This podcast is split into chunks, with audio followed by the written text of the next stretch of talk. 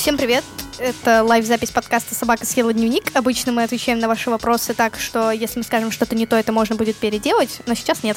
Сначала у нас, получается, три вопроса уже подготовленные, а потом у нас есть шесть вопросов и больше, которые вы будете задавать нам, будете вы.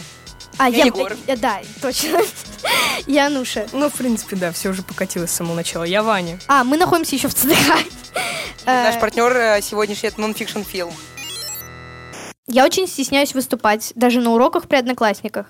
Есть люди, которые очень легко болтают и отвечают, а я не могу. Не то, что я как-то особенно стесняюсь, просто мысль пропадает, слова не подбираются. Также и в компании. Не могу ничего классного рассказать. Как вам удается так легко разговаривать? Как этому научиться? В этом году мы делали проекты по литературе. Я решил сделать видос и просто его озвучить, а потом его показать на уроке. И это сработало. И что самое интересное, сработало на ура. Поэтому, возможно, возможно, этим методом тоже так можно воспользоваться и попробовать как бы не самому выступать, а сделать видос и еще какую-нибудь смешную картиночку на фон поставить. И это ну, вообще профит. Так что... Пятерка от учителя Ну, еще 100%. все, тут сказано вот в вопросе, что мы говорим очень легко и расслабленно. Ну, ну вы все сами видите. Да, вы все, в принципе, да. Мне кажется, что то, что ты стесняешься выступать, это нет, нет людей, которые никогда этого не стеснялись делать. Все Просто стеснялись выступать. Фишка, в том, что стеснение выступать уходит с тем, что ты выступаешь больше, как бы. Да, это так работает. И можно, Попытайся не опозориться. Вот так. Э, попасть в какую-нибудь э, школу или кружок, например, театральный, где э, выступления на публике тебе помогут э, просто развить свою речь. Егор, микрофончик. Ты можешь э, либо как-нибудь э, интересно подойти к этому, если это проект, и просто ничего не говорить, а вставить чей-нибудь голос, например, Google переводчика. А второй вариант э, пойти на какой-нибудь кружок, который развивает речь. А третий вариант в принципе, с этим ничего не делать, просто избегать таких ситуаций. Мне кажется, что когда я тоже боялась выступать, я выступала в ну, в смысле, я пела, и это было ужасно стыдно, потому что я не умела петь. И э, в первую очередь надо воспринимать это с юмором. То есть, если ты понимаешь, что ты, я выступаю, я понимаю, что у меня, я, я могу провалиться, то всегда надо это преподносить как шутку. А, Ваня, второй вопрос. Да, если уж мы э, закончили второй вопрос. Первый. Да, первый. То начинаем второй. Да. Мои родители скучные не интересуются политикой, критикуют музыку, которую я слушаю, и у них нет чувства юмора. Мне реально стыдно людей домой позвать. Я к ним нормально отношусь, но они не классные, а они все время спрашивают, почему я никого не зову к себе и так далее. У меня очень классные родители, они вообще не скучные, но моя мама, она, она золотая середина, а папа, когда мои друзья приходят ко мне домой, особенно одна моя подруга, он встречает ее словами «доченька». Мне стыдно. И в смысле, ты не можешь исправить родителей, они такие получились. А, ну, Что мне посоветовать? Э, да. Отдай родителей на перевоспитание, я не знаю. Мои родители, они как бы всегда очень хорошо и спокойно относились насчет моих подхождений с друзьями. Если я кого-нибудь зову домой, мои родители пытаются слиться куда-нибудь, чтобы нам не мешать. Если я иду гулять, меня просто просят дать номер телефона того, с кем я гуляю, чтобы как бы знать вдруг, что случилось. Ну, если уж, а, не знаю, вдруг что-то пошло в тему девочек, меня вообще не спрашивают ни о чем. А когда приходят мои друзья, мой папа отменяет все планы, чтобы обсуждать с ними, какая у них плохая школа. Если твои родители скучные, ну как бы с этим ничего не поделать, родители их не выбирают. Но и считать своих родителей скучными, это, по-моему, тоже не очень верно, как бы. Но просто... С родителями ты ничего не сделаешь, делаешь да. с собой. А, попробуй там, не знаю, с друзьями куда-нибудь пойти погулять вне дома. Ну или, например, просто сказать, я не хочу сейчас никого приглашать домой, может, сходим вместе в кино. Я хотела бы добавить, что моя мама, она очень любит советское кино, а я его не люблю. И маму я не могла изменить, но я, я, я специально ради нее мы смотрели советские фильмы, и я полюбила служебный роман. Спасибо тебе, мама. А, мне ничего не интересно, все друзья ходят на кружки, секции в клубе какие-то, а мне вообще все это кажется унылым говном. А мы это запикаем, да? А, мне реально стыдно а, так, извините. Все меня пугают, что я стану никем и буду страдать, впаду в депрессию и буду нищенствовать на антидепрессантах. Как вы заставляете себя чем-то интересоваться, если все уже сделано, придумано, написано, сказано, спето? Во-первых, не надо гнать на антидепрессанты. Во-вторых... Я на них полжизни хижу, и как видите, со мной все хорошо, да? Как ты посмел вообще э, говорить в нашем подкасте такие плохие слова? У нас подкаст для детей.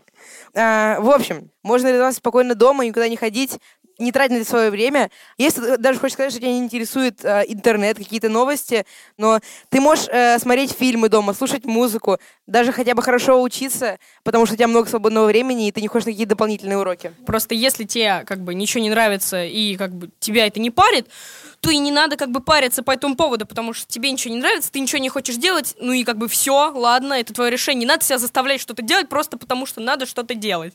Как бы в чем прикол? Но я еще хотела бы добавить, что я не вижу ничего плохого в том, что у тебя нет интересов. То, что тебе не подходит ни один из этих кружков, ну, хорошо, это не про... Да, еще смотри, ты ходишь, э, видно на то, что э, на что ходят твои друзья, ты даже делаешь на этом акцент. Но можно пойти на то, что еще даже никто из твоих друзей не пробовал, быть немножко уникальным. А, либо ты просто ничего не делаешь, либо ты пытаешься чем-то заняться, еще посмотреть, может, тебе что-то понравится, либо, да, просто развиваться дома. Ну так вот, ладно, если мы завершили с тремя основными вопросами, которые нам задали, значит, пора за- просить задать вопросы из зала. Поэтому, как бы, поднимайте ручку, если вам хочется. Мы можем, мы можем, да, мы даем микрофончик и как бы задаете вопрос, мы пытаемся на него ответить, а после этого... А также не забывайте, те, кто задает вопросы, получают какой-то приз. Книжка! А какой книжки, да, книжки лучший подарок, мы так не считаем, но это истины. А, Вы получите на от издательства «Миф». «Дети» и «Самокат». Да. А, так что задавайте вопросы и получайте интереснейшую книжечку. Кстати, некоторые из них мы читали и очень даже рекомендуем вам. Так что задавайте вопросы. Все, задаем. Меня зовут Миша, мне 16 лет. Учусь я в девятом классе, и у меня вот такая фигня, что я переживаю из-за экзаменов по ОГЭ. Я тоже в девятом классе, я тебе могу ответить на этот вопрос. А, В принципе... Погоди, так не договорили Да, же. я договорил. А, спасибо. И я иногда нервничаю, вот, когда я сдаю контрольные работы иногда. И я что-то забываю из-за того, что я паникую. Что мне делать? Ну, давайте я уже тогда начну, если я люблю перебивать. Эм, В принципе, смотри, э, если я правильно понял, экзамены никак не скажутся на тебе. Ты их просто напишешь, э, если плохо, да, то просто твоя самооценка понизится. Все. И это просто... Всё не так ми- плохо. Мини-спойлер, да. Ам, То есть, получается, ничего не изменится в твоей жизни, может тебя поругать родители. А, погоди, а разве от ОГЭ не зависит, то пойдешь ты в 10 А, Нет, потому что... Так, Либо ты, если ты хочешь уйти из школы, да, тебе нужны хорошие баллы. А, например, в колледж Если ты пойти. хочешь уйти из школы, тебе нужны хорошие баллы, что? Ну, да, получается, в колледж тебе нужны баллы, чтобы поступить туда. А, ты про это? Да. Окей. У меня такое всегда практически перед э, контрольными какими-то, которые надо сдавать, у меня тоже такие провалы в памяти начинаются лютые. Но я не знаю, как с этим справляться. Я просто перед контрольной начинаю перечитывать все свои тетрадки, которые у меня есть, перечитывать все материалы, которые у меня были до этого, и как бы это помогает. Потому что если ты чувствуешь, что э, такая, такое начнется на контрольной, то, может, стоит, правда, пролистать перед этим что-нибудь и как бы восполнить все эти провалы. Мы ответили на твой вопрос? Или ты хочешь справиться именно с волнением конкретно? Ну да, я хочу справиться с волнением, чтобы... ты не умрешь. Спасибо огромное.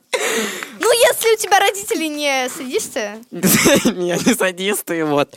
Но вот, если честно, ОГЭ пересдавать через год, поэтому... а, Зубрить. у тебя, у тебя плохие одноклассники. Нормальные? Ну, видишь, тогда у тебя может быть новый класс, это не так.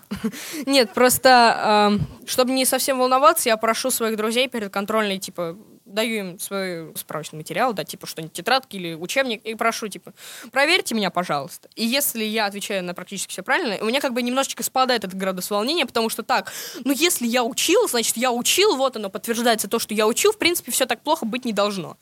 Вот. Если это ОГЭ, есть же справочники по решению ОГЭ, да, ведь? Ну, ну да, эти. можно подготовиться, потому что есть решу ОГЭ сайт, и тем более э, части разные, там есть письменное задание, есть э, тест, и как бы смотри, вариант, э, ну, ответ может быть э, 25% вероятности, даже если ты будешь методом тыка решать, как бы, а еще, если ты примерно знаешь, про что это, то шанс возрастает. Просто с волнением, в принципе, очень сложно справиться, потому что хоть какой-то будет всегда осадок от этого. И просто как бы принять, что, ну ладно, буду волноваться, буду волноваться. Чтобы хоть как-то понизить эту штуку, можно попробовать подготовиться получше и там, не знаю, что-нибудь еще Но поделать для того, этого- чтобы, ну, для того, чтобы понять, что ты как бы все, ты понимаешь, что все хорошо.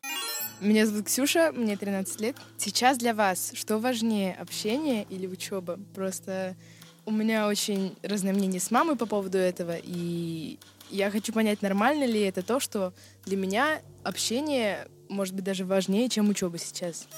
У кого ты будешь списывать на контрольный? А, ну, для меня важнее скорее общение, потому что я знаю, что я всегда смогу подготовиться, в крайнем случае, совсем до экзамена, контрольной, не знаю, ну, как бы, но для меня важнее общение. У меня хорошие родители, они не очень парятся о моих оценках, лишь бы я не осталась на второй год. Мне кажется, что тут очень просто, потому что ну, ты хорошо закончишь школу, и потом ты будешь пустым человеком, ничего не достигнешь в жизни, у тебя не будет друзей, и ты впадешь в депрессию, и мы возвращаемся к первому вопросу. Тем более твои друзья, Нет, точнее, ко круг общения второму. могут тебе тоже давать какие-то знания. Почему нет? Третьему, да. Ну, понятно, общение, оно тебе добавляет в любом случае какие-то знания.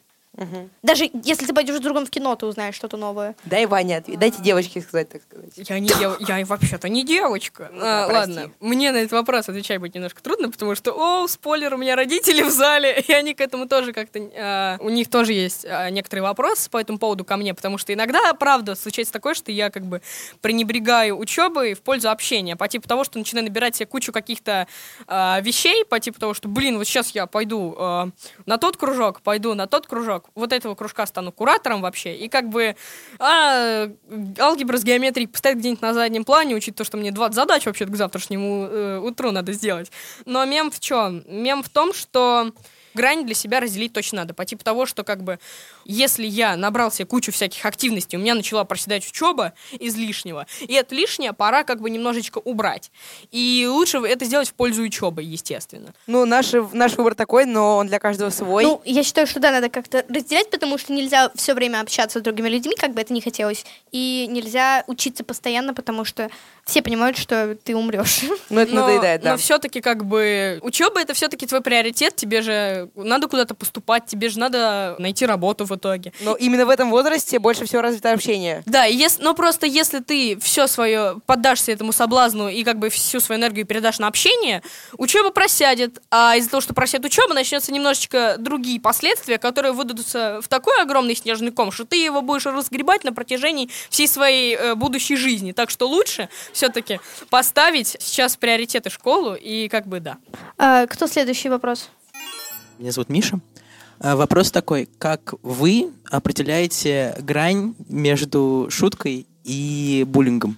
Или как ее, в принципе, ой, определить? какая жизненная история. Какая Кажется, сейчас меня интересный вопрос. О, блин, да, Сейчас Егор. будет наезд, сейчас будет наезд. Ой. Ну, как бы, по-моему, если над тобой шутит, тебе должно быть обидно, если это буллинг, а шутка, она не так задевает. Ну вот, да, кстати, грань сложно найти. В принципе, есть шутки, которые меня задевают. Это шутки э, моего папы про то, что я мальчик, и он всегда хотел мальчика.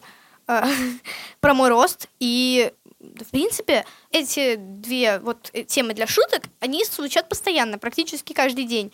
Но тут надо понимать, что имел в виду другой человек, потому что тебе может быть обидно, а он не хотел тебя обидеть. У нас с Егором постоянно практически вся переписка состоит из того, что я им пишу, эй, ну ты чё, лох? А он говорит, эй, ну ты чё, тоже лох, как бы. Но мы же понимаем, что это шутка, потому что мы как бы знаем грань в том, как мы можем друг другу что-либо говорить. Есть такие темы, ты можешь сказать, не надо шутить про это, это и это. Если человек про них пошутил в обществе, то просто говоришь ему «до свидания», типа «я ухожу». Со временем долгого общения ты понимаешь грань с человеком, на какую, какие темы можно шутить, а на какие темы не шутить и даже не, Не говорить нужно, не нельзя. нужно. Просто нельзя, потому что ты его обидишь. Ну, я не согласна, потому что мои многие близкие друзья, несмотря на то, что я знаю их с самого рождения, постоянно шутят про рост и про волосы. Ну это же твои близкие друзья. Ну, когда меня, ко мне в магазине подходят и говорят, мальчик, передай пакетик, когда я в платье, то да. Ну, как бы, а, Кстати, я стояла, э, у, у моей бабушки был день рождения, и мы делали общий снимок. И я в праздничном розовом платье, как-то накрашена, и мне говорят, мальчик, сядь к папе. И папа такой, Володя, иди ко мне, всегда хотела иметь сына. это лучшая шутка твоего папы, которую я слышал из наших Нет, выпусков. еще про новую школу. Ой, еще про его школу. Если это твои какие-то близкие друзья, с ними как бы грань между шуткой и буллингом, она как бы возникает со временем. Другими это надо устанавливать. Следующий вопрос есть у нас? Здравствуйте, меня зовут Миша, и у меня такой вопрос. Во вторник э, в моей школе произошла плохая ситуация у нас на физкультуре. Один мальчик поступил не самым лучшим образом. Он купил в столовой э, нутеллу и обмазал нутеллой чей-то рюкзак. Какой умный мальчик. Да, я тоже после этого так подумал. И потом, после уроков, э, мальчик, чей был покрашен рюкзак, пришел, чуть задержался, с ребятами играл в, бас- в баскетбол еще. И я пришел, и уже развязалась драка. Я решил особо ничего не говорить, потому что не хотела, чтобы я тоже ввязывался в эту драку. Но после того, как я пришел в пятницу, я среду и четверг пропустил школу, узнал то, что это развязалось еще в более большой конфликт. Одного мальчика очень сильно ударили. Это был мой один из лучших друзей. Он заступился за того человека, Леша его зовут, который покрасил рюкзак. Очень начали сильно бить, и мой друг Миша, один из лучших, он такой, который, ну, точно не про драки, и пытается всех всегда успокоить. И он заступился за Лешу, чтобы они прекратили бить. И, походу, его тоже очень сильно побили. И я ушел, э, но чтобы, если бы я остался, если будет еще такая ситуация, что мне делать? Во-первых, в таких ситуациях и вообще ни в каких ситуациях не надо доводить до рукоприкладства ни в коем случае. Бить нельзя, это неправильно. И если уж ты хотел вступить за своего друга, как бы тоже стоит отдельно сказать, что, во-первых, бить за друга тоже не надо. Хотя, если ситуация какая-нибудь выкладывается о том, что вас где-нибудь поймали, начали бить, уж там надо. Ну, это как бы, по-моему, очевидно. Но в этой ситуации это не стоило делать бы. Во-вторых, по-моему, надо было бы как-то словесно сначала вступиться за своего друга, объяснить, что как бы, ребят, чем человек виноват? Он вступился за другого ребенка, да, возможно, он поступил не очень хорошо, но как бы бить его-то зачем? Как бы это правда так. И уж если после этого сказали, типа, ты что, дурачок, и продолжили бить, уж тогда надо было вступать тоже в драку, и как бы, по-моему, уже там как-то попробуйте решить в пылу сражения. Как бы тут двигаться надо, по-моему, от мысли того, что это твой друг, которого сейчас немножечко бьют. Э, Как бы лучше один друг, чем ноль друзей. По-моему, такая ситуация. Да. Давайте следующий Давайте следующий вопрос. У нас еще два вопроса, пожалуйста. Ой, как много рук, значит, будет много. Меня зовут Олеся, мне 8 лет. Моя младшая сестра э, своими милыми глазками как бы забирает у меня друзей. Они приходят ко мне в гости, а играют с сестрой. У меня есть история. У нас у меня есть друзья, э, которые старше меня. И на каком-то дне рождения одной из моих подруг, они пришли, они старше. И они, я не знаю, хотели ли они показать, какие они добрые, какие они классные, начали на чужом дне рождения, когда надо быть с именинником, начали тусить с ее, ее младшей сестрой. Понятно, э, э, они с тобой дружат, потому что ты им нравишься, потому что им с тобой весело. Твоя сестра, она не твоя полная копия, и в какой-то, даже если они общаются с сестрой, то это значит, что э, с тобой не тоже будут общаться, потому что ты им все еще интересно. Они перестали с тобой общаться не потому, что ты им не интересна, а потому, что появилась твоя сестра. Э, это не значит, что им перестает э, ее нравится ты, просто появилась сестра. Надо попробовать как-то влиться в ту компанию, которая как бы без тебя играет, и сказать, что, ребят, ну, может, давайте как-то все вместе сорганизуемся и как бы проведем время все абсолютно вместе, если вы уж так хотите. Потому что, ну, если твои друзья приходят к тебе, ты их позвала, и они начинают проводить время не с тобой, это очень странно и, правда, подло и обидно, и, может быть, просто стоит еще что-то друзьям какой-то вопрос задать, если они как бы не хотят после меня, кстати, этого. тоже есть идея насчет того, что бывает такая ситуация, что вот тебе 8 лет, а твоей младшей сестре 5. И ты можешь найти человека или, ну, познакомиться с человеком, у которого тоже есть младшая сестра или братик, и тогда как бы по парам. Или отнять э, у Или своей отнять- сестры, да. Да, или отнять у нее подружку и так. Эм, или просто на время, пока у тебя дома подруги, убрать куда-то сестру. Куда, я не знаю. Закопай ее! Закопай! Ну, у меня нет сестер, я не знаю, куда их девать. Сестер, Сестер. сестер, да. А, попробуй просто с, э, либо избавиться от сестры на это время, либо Закопай ее! Либо а, позвать кого-нибудь из друзей, которых есть тоже младшая сестра, чтобы или брат, чтобы их как-нибудь тоже свести и себя со своим другом наконец свести. Ну или да, или просто с такими людьми не общаться, потому что держи книжечку. Вот, надеюсь, все будет хорошо, прочитаем. Да, давайте.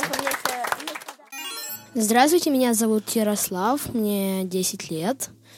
И у меня к вам такой вопрос. Вот мне папа ставит лимиты на мое мобильное устройство. Как мне на это реагировать? Я тебя полностью понимаю, у меня точно такая же проблема. Клуб анонимных контроллеров времени, да. Да. Мальчик, мальчик, я могу научить тебя вы- выключать лимит. Нет, просто... Нет, я долго пытался с этим как-то справиться, говорить с родителями, пытаться найти какие-нибудь баги. По этому поводу у меня даже получилось, но они не срабатывали позже, потому что Apple их пофиксила. Юный хацкер. И у меня в самолете меня мама спалила за тем, что я пытался пару раз найти пароль. После этого я не пытался. По крайней мере, сейчас меня все устраивает.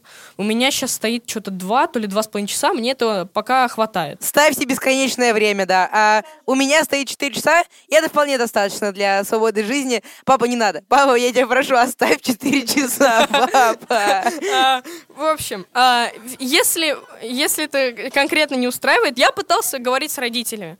После долгих дискуссий до чего-то дело дошло. Доходило до того, что меня просили подписать договор один на тему нашего времени, а, на мой компьютер, телефон. Пытались просто говорить, меня пытались ограничить полностью, но как бы, в принципе, все пришло к тому, что мне сейчас комфортно условия. Да, еще у меня есть предложение купить новый телефон. В общем, если ты хочешь, можешь потом ко мне подойти, я тебе покажу, что можно сделать, придумать.